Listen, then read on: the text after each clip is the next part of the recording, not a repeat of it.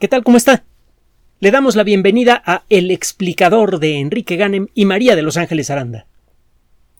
A lo largo de la historia de la ciencia, las técnicas para hacer investigación científica han cambiado mucho, pero los principios básicos siguen siendo los mismos. Usted ofrece una explicación razonable a algún fenómeno natural, es una de las muchas maneras de proceder en el mundo de la ciencia, la, la más uh, discutida en salones de clase cuando se habla del método científico. Usted propone una explicación para algún fenómeno natural que sea razonable, es decir, que se base en hechos ya conocidos, ya verificados. Esa explicación debe tener algo de original. Debe ser autoconsistente y además debe hacer predicciones sea por observación, sea por experimento, pero esa teoría tiene que presentar, arriesgarse a presentar eh, predicciones. Si la teoría es correcta, debería pasar tal cosa o se debería observar tal otra cosa. Luego se realiza, se diseña cuidadosamente una observación, un experimento según el caso, y eh, ve si la teoría es confirmada por la evidencia y repite el proceso. Existen otros caminos para hacer investigación científica. A veces usted por accidente descubre algo, lo estudia con el mayor detalle posible y luego trata de ver si ese fenómeno o esa cosa que descubrió usted encaja en el, en el conocimiento previo que se tiene sobre un tema. Por ejemplo, encuentra usted un nuevo tipo de dinosaurio con ciertas características y ve si nuestra explicación actual, si nuestro entendimiento actual sobre la evolución de los dinosaurios se ajusta a la existencia de este tipo peculiar de, dinosaurio. Si usted, eh, si la teoría dice que los primeros dinosaurios con plumas aparecieron a la mitad del Jurásico, es decir, a la mitad de la era de los dinosaurios, y usted se encuentra un dinosaurio con plumas eh, eh, que es 100 millones de años más joven, pues obviamente eso implica que tiene que cambiar por completo nuestra explicación sobre la evolución de los dinosaurios. No importa cuánta evidencia circunstancial tenga usted de antes, que le haya hecho creer con firmeza que los dinosaurios con plumas aparecieron en el Jurásico medio, si aparece un dinosaurio con plumas que claramente es del Triásico, que es la etapa geológica anterior al Jurásico, pues tiene usted que cambiar de idea, punto. Esto sucede con frecuencia en el mundo de la ciencia, más en algunas disciplinas que otras, según sus circunstancias. Total, el caso, lo que le queremos decir es que las disciplinas científicas muchas veces tienen cada una de ellas técnicas diferentes peculiares a cada disciplina, pero el principio de trabajo es el mismo. Con el paso de los años y gracias al descubrimiento o invención de nuevos principios de la naturaleza y de nuevas técnicas, hemos mm, eh, desarrollado nuevas técnicas para investigar, nuevas técnicas para extraer información de la naturaleza y poderla interpretar. Cada disciplina científica, la química, la física, las matemáticas, eh, eh, eh, las ciencias aplicadas como la medicina, etcétera, etcétera, dependen entonces, en buena medida, de la invención de nuevas técnicas para poder explorar temas que antes eran intocables. Para la biología sería imposible acceder a un entendimiento profundo de, la genética y por lo tanto de la evolución, que es un tema central a la biología, de no aceptarse a la química como parte de la biología. Si no hubiera biólogos que supieran mucho de química y que exploraran, armados con ese bagaje de conocimientos, el de sus estudios como de biólogo y de sus estudios como químicos, de no existir esa mezcla de, de talentos y de disciplinas, nos sería imposible entender la genética. Vaya, vaya cosa. La, biología eh, quedaría fuera, uno de los elementos centrales de la biología quedaría fuera del alcance de los biólogos mismos si se cerraran la puerta a trabajar con la química. Si eh, se dijera como se llegó a decir en su momento, No, mira, si se trata de un tema químico, déjaselo a los químicos, tú dedícate a contarle patas a las arañas. Bueno, lo mismo en los últimos años, en las últimas décadas, han aparecido nuevos equipos electrónicos de todo tipo que han cambiado de manera muy profunda la forma en la que se hace toda la ciencia. Los detectores ultrasensibles de, de luz. En la actualidad han cambiado de manera muy profunda la forma en la que hacemos cosmología. El descubrimiento de nuevos planetas alrededor de otras estrellas depende directamente de estos detectores ultra precisos y ultrasensibles. Mucha de la química orgánica que se hace ahora sería absolutamente imposible sin esos detectores. Y lo mismo pasa con muchos trabajos que se hacen con la ayuda de un microscopio en el mundo de la biología o también en el mundo de la geología. Los geólogos usan mucho los microscopios para estudiar la naturaleza de los minerales de las rocas, que, que son su objeto fundamental de trabajo. Total, el desarrollo de la tecnología electrónica con todas sus variaciones ha cambiado, de reformulado de una manera muy importante la forma en la que se hace ciencia. El trabajo que le presentamos ahora es un buen ejemplo en el mundo de la biología y es un trabajo que tiene una relevancia espectacular para nuestra salud, para proteger al ecosistema y para un montón de cosas más.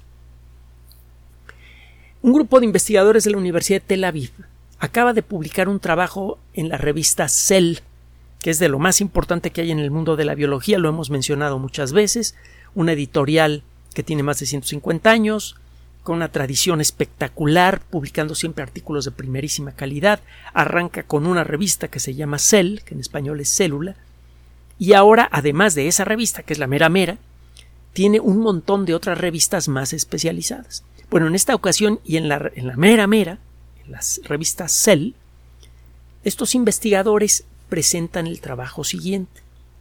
En las últimas, en la última década, década y media, y gracias al desarrollo de nuevas técnicas químicas de alta sensibilidad, técnicas que permiten detectar cantidades pequeñísimas de material genético en toda clase de muestras, por ejemplo en lodo, por ejemplo en el interior de otros seres vivos, de seres vivos, perdón, etcétera, etcétera, ha sido posible crear grandes catálogos de las sustancias que se encuentran en X lugar. Por ejemplo, toma usted un poco de lodo de un manglar en eh, Brasil, lo somete a este proceso de exploración molecular y obtiene usted una lista muy grande de toda clase de sustancias que tienen que ver con la vida, de sustancias orgánicas.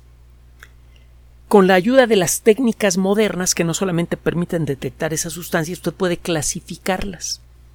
Y usted publica un trabajo. Pues hicimos este, este, tipo de estudio, obtuvimos las muestras de tal y tal manera en, uh, en, en, este lugar, tomamos X muestras y en todas esas muestras encontramos esencialmente lo mismo. Y ahí les va la lista. Una lista con con montones de sustancias orgánicas, incluyendo ácidos nucleicos.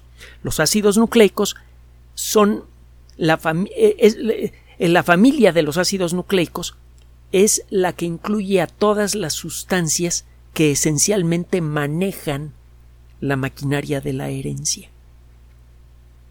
Los ácidos nucleicos son responsables de almacenar, reproducir e interpretar el código genético. Por eso que los ácidos nucleicos han recibido una atención especial desde hace mucho tiempo. Muchos de los secretos fundamentales de la vida se encuentran escondidos allí en los ácidos nucleicos. Bueno, usted hace un estudio de este tipo y obtiene una lista de cosas que salen del lodo, incluyendo ácidos nucleicos.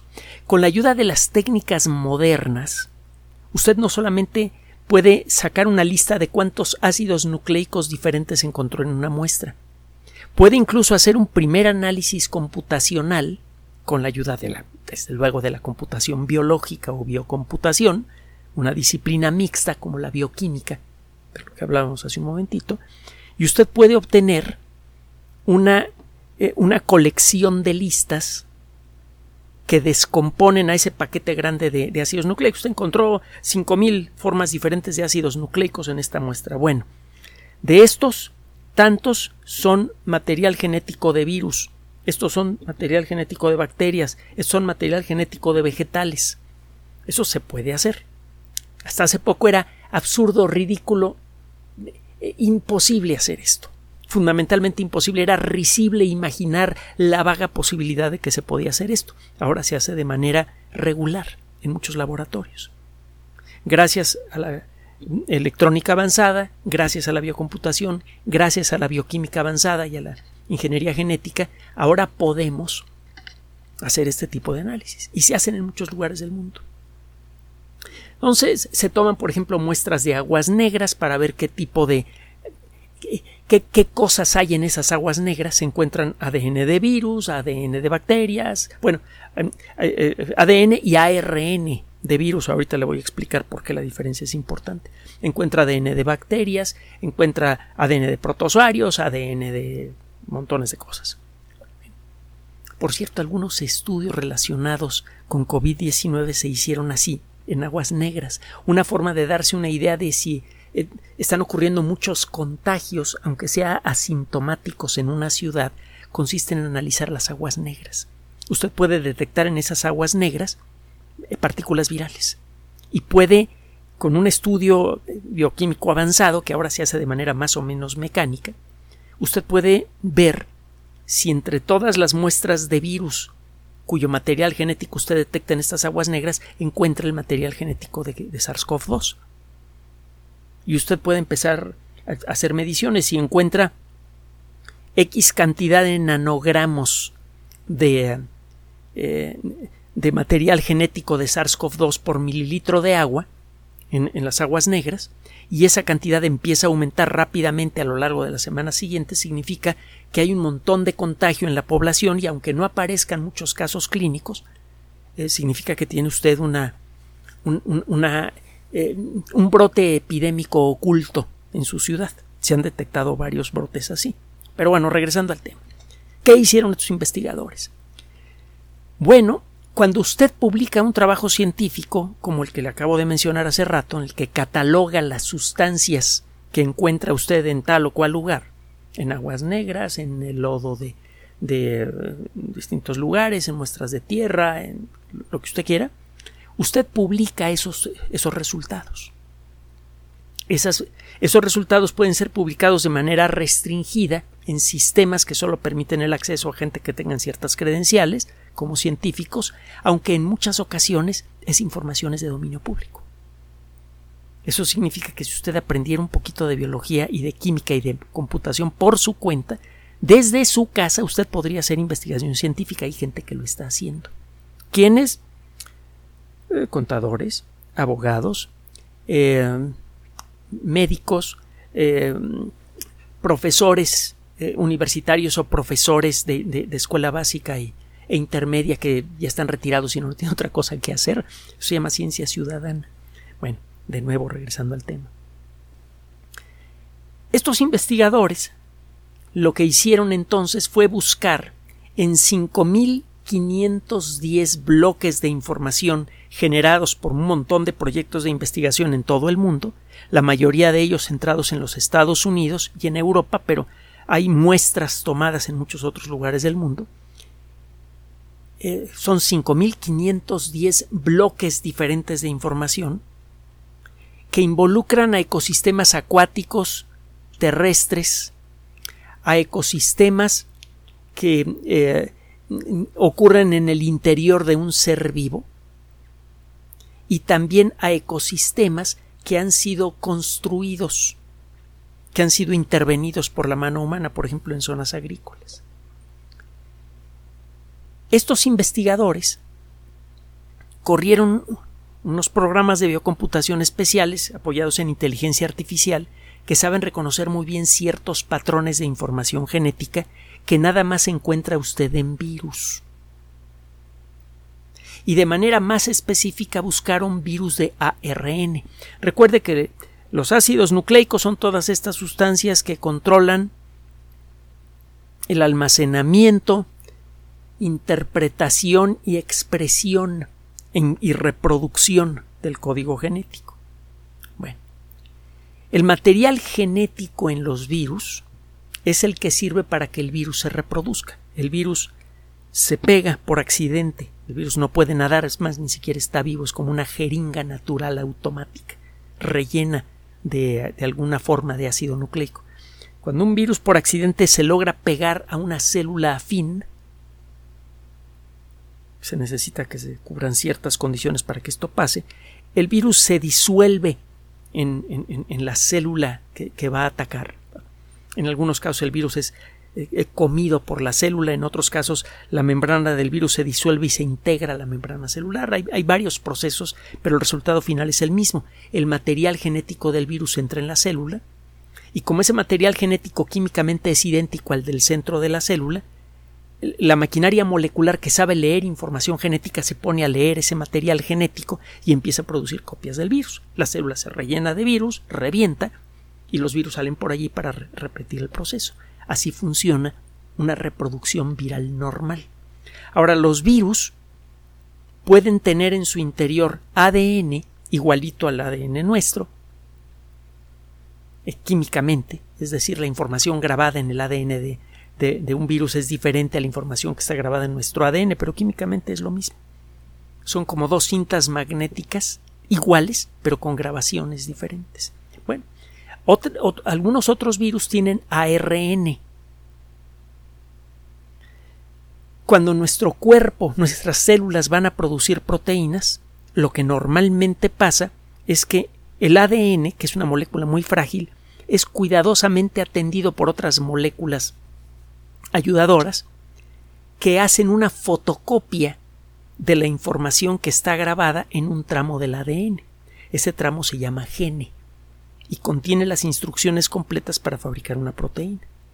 Entonces la información de ese gene, que es un tramito pequeño de toda la molécula gigante del ADN, es fotocopiada en una molécula más estable, eh, fácilmente desechable, fácilmente reciclable, que se llama ARN mensajero. Ese ARN sale del núcleo celular y es llevado a una fábrica molecular en donde es leída la información del ARN mensajero y así se van construyendo las proteínas. los virus de ARN inyectan un ARN que después de ciertos procesos que ocurren en el interior de una célula se ve igualito al ARN mensajero que acaba de salir del núcleo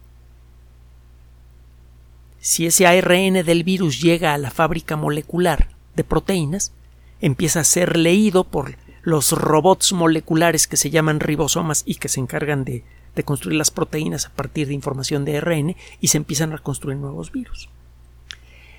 De los dos tipos de virus, los, en, en términos generales los más preocupantes son los virus de ARN. Cuando una célula, humana o no, es atacada por un virus de ADN, se dispara un proceso de reproducción del virus. Se empiezan a construir copias idénticas del virus original. Eso implica hacer copias de la molécula del ADN del virus. La maquinaria molecular de nuestras células está acostumbrada a verificar con mucho cuidado cada copia de ADN que fabrica. Esto tiene que ver con la forma en la que se reproducen nuestras células. Es necesario garantizar hasta donde sea posible que las copias de ADN que se hacen cuando una célula se divide en dos sean lo más perfectas posibles, lo más libre de errores posibles. Y es por eso que durante el proceso de construcción de ADN intervienen una serie de proteínas particulares de enzimas que se encargan de verificar que el ADN recién construido esté bien hecho. Los es por esto que los virus de ADN cambian muy poco, casi no, no experimentan mutaciones el virus de la viruela que por siglos afectó a, mató a más de 500 millones de personas, pues eh, es un virus que prácticamente es idéntico a eh, fue porque ya acabamos con él es algo verdaderamente glorioso eh, fue hasta la década de los 70 que es cuando se acabó la para siempre la viruela natural fue igualito a las formas de virus que afectaban a los reyes y a los eh, eh, sirvientes en la Edad Media. Prácticamente no hubo evolución del virus de la viruela porque estaba hecho de ADN. Los virus de ARN no. Esos sí mutan y mutan mucho. Ahí tiene usted SARS-CoV-2. Usted fabrica una, una, una vacuna contra SARS-CoV-2 y al poco tiempo la vacuna empieza a perder efectividad porque empiezan a aparecer mutaciones. Bueno, los virus de ARN tienen esta característica. Mutan rápido y por eso es más difícil montar resistencia contra ellos, es más difícil fabricar vacunas efectivas contra virus de ARN. Lo que encontraron estos investigadores es, um, eh, para resumirle, porque es un trabajo bastante técnico, es muy llamativo. En estas muestras que encontraron en distintos lugares del mundo, que nos eh, eh, representan una pequeña fracción del total de ambientes en donde se podrían buscar virus, encontraron 111.000 nuevos genomas de virus de ARN. Se encontraron, en pocas palabras, 111, evidencia de la existencia de 111.000 virus de ARN nuevos. Esto, pues, de principio suena escalofriante. Significa que hay muchas posibilidades de que aparezca alguna otra forma de coronavirus, que son virus de ARN, o de un montón de otros virus diferentes, peligrosos, algunas formas de, eh, que, causan gripe, algunas de las más peligrosas, este, eh, incluso formas que pueden producir enfermedades del tipo de, del SIDA, que podrían incluso contagiarse de una manera diferente a la forma en la que se contagian estas enfermedades. Lo hemos comentado antes, imagínese una variante del SIDA que se transmite por el aire. Bueno, esto suena escalofriante. Pero ahora viene la parte buena. Primero, este tipo de estudios nos permite determinar de mejor manera cuál es el alcance evolutivo de los virus. Efectivamente, los virus de ARN mutan más que los virus de ADN y por eso pueden aparecer más variedades que, las variedades de virus de ADN, pero parece existir un cierto límite parece que existe un cierto ámbito dentro del cual los virus pueden mutar. Pero no pueden experimentar demasiadas mutaciones sin que se pierdan elementos fundamentales para el virus de ARN que impidan que el virus pueda darle órdenes a la célula que infecta. Si cambia demasiado el virus no va a poder darle instrucciones a la célula que invadió para construir nuevas copias del virus y se acaba el problema. Entonces, aunque son virus más flexibles que los virus de ADN, tienen sus limitaciones y las estamos empezando a descubrir. Eso de arranque es bueno, porque con las nuevas vacunas de ARN mensajero, las vacunas que se han utilizado para eh, mayormente para enfrentar la epidemia de COVID-19, la pandemia de COVID-19, podríamos desarrollar en principio eh, eh, vacunas que nos protegen contra una gama muy amplia de posibles virus de ARN con una sola vacuna. Como que estamos, a pesar de que varían mucho estos virus, hay ciertas regiones de los virus, del material genético de los virus, que no puede cambiar mucho o el virus deja de ser infeccioso.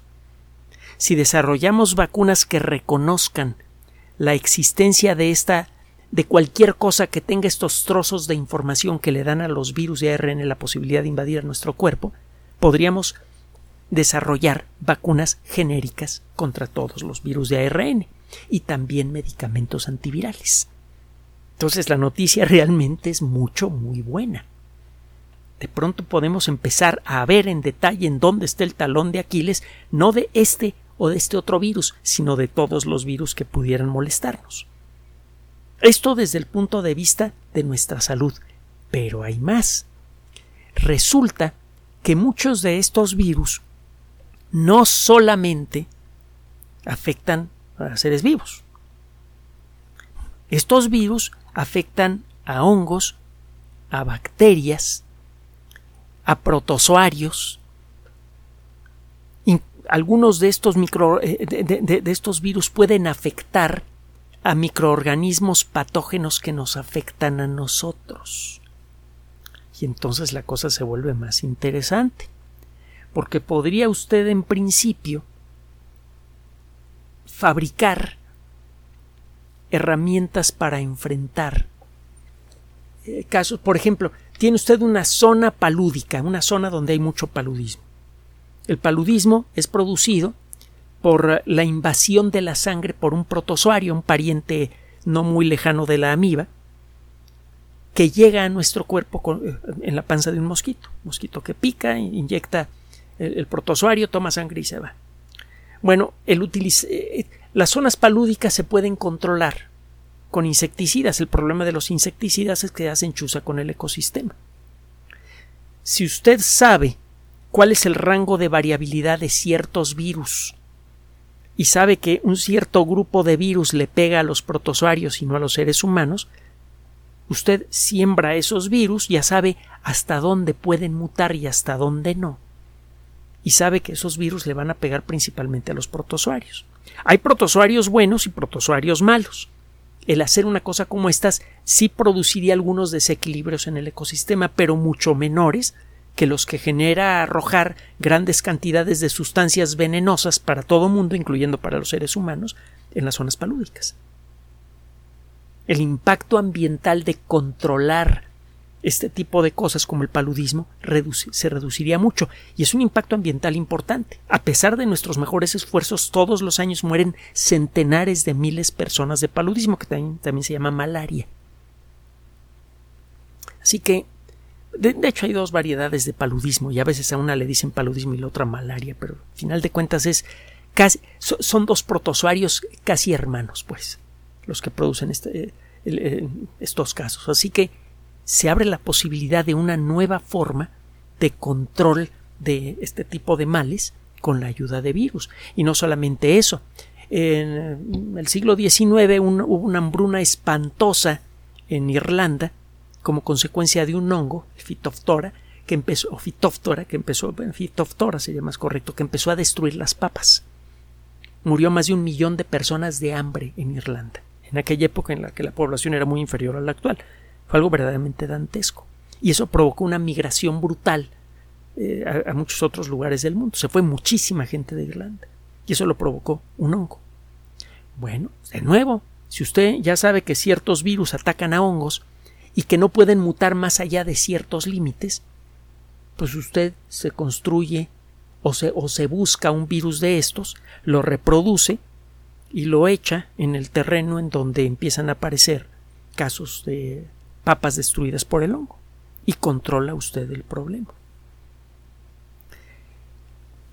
Este tipo de conocimiento que se obtuvo de muestras tomadas de océanos, de suelo, de aguas negras, de geysers, etcétera, etcétera, habría sido imposible de compaginar e interpretar sin la ayuda de una computadora. Habría sido absurdamente complicado explicarle a un experto en sistemas lo que tenía que buscar. Ah, sería necesario esencialmente darle una educación a nivel doctorado en biología molecular o en biología celular o en genética a un experto en computación para que pudiera resolver este problema. Quienes están resolviendo este problema son personas que no existían hace pocas décadas, los expertos en biología computacional. Ahí tiene usted, en la pantalla de una computadora, a través del Internet y con un poco de paciencia y conocimiento, usted puede echarse un clavado virtual en las fuentes valiosas de información que han sido generadas por muchos investigadores de todo el mundo y puede encontrar en ella verdaderos tesoros. En el mundo de la astronomía, por ejemplo, gracias a estos clavados virtuales en bases de datos internacionales, ha sido posible descubrir muchísimos planetas fuera del sistema solar, entre muchas otras cosas. Y en el mundo de la biología, gracias a este a la posibilidad de traer a todo el mundo de la ciencia a la pantalla de una computadora personal es que se hace posible encontrar algunos de los secretos más profundos de los virus para poder luego utilizarlos en beneficio nuestro y en beneficio del ecosistema.